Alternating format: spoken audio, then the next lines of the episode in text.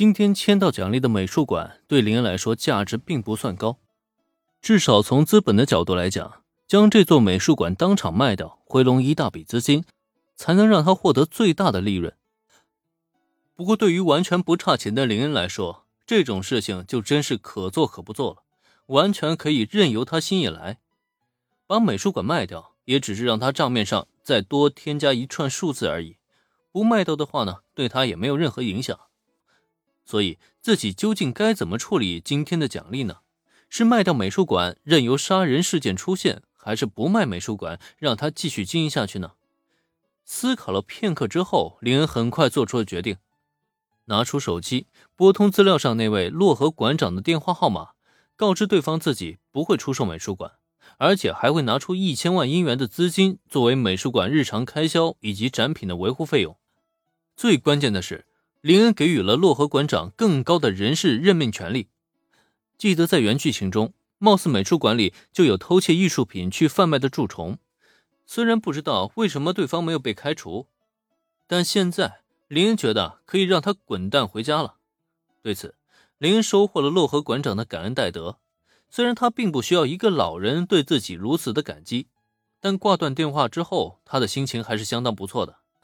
哪怕得到今天奖励后，他非但没赚钱，反而还搭了一千万，可这样愉快的心情却远远不是这点金钱能够换来的。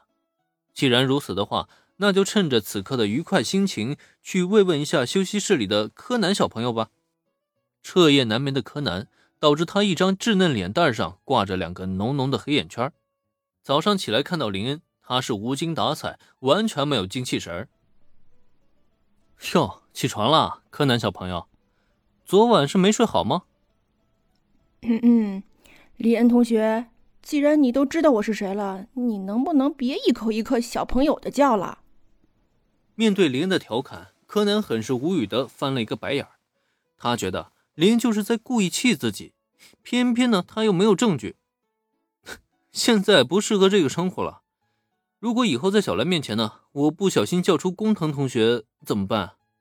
所以柯南小朋友。你就稍微忍耐一下吧。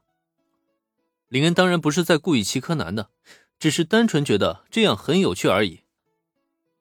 早餐马上就好了啊，不要着急。谁急着要吃你做的早餐呀？虽然身体很诚实的坐在了餐桌前，可柯南嘴里却不禁的连连嘀咕。相比之下，他更期待能吃到小兰做的早餐。林恩一个大男人，虽然好像听说他的便当挺好吃的。可再好吃，又能好吃到哪儿去啊？真香啊！这是个人啊，都逃不过真香定律，柯南也不例外。十几分钟后，当柯南在餐桌前大快朵颐时，林恩是乐得差点笑出了声音来。不过算了，这时候还是给他留点面子吧。帮羊他们准备好猫粮，又心情愉悦地逗了逗这三只小可爱以后，林恩收拾好书包。又将昨晚提前准备好的行李摆放整齐。呃，过一会儿会有工作人员来咖啡店上班，我已经和他们打好招呼了。至于接下来嘛，你是留在这里，或者上楼去找毛利先生都可以，我就不管你了啊。叮嘱了柯南一声之后，林也没再理他，顺着窗户缝看看门外的情况。好家伙，还是跟昨天一样，粉丝聚集。看来这个热度啊，没有一两天是别想消下去了。心中无奈之余，林恩简单的乔装打扮了一番，又给小兰打了个电话。他会在后门偷偷溜出，然后再与小兰会合。反正这一路上就跟做贼似的，才顺顺当当的抵达校园。这成为名人的滋味啊，可不太好受啊！就算来到学校，也要频频遭受各种目光的注视，甚至偶尔还会有大胆的学妹和学姐主动上前向自己索要签名和合影留念。现在都这样了，如果以后名气更大一些，岂不是会让自己更加的困扰吗？话说，自己是不是应该想个办法才行了呢？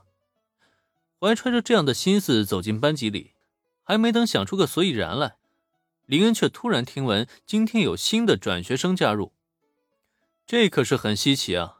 毕竟林恩转学过来也仅仅只有半个月而已，就算帝丹高中再有转学生，也轮不到二年 B 班吧？所以现在又是个什么情况呢？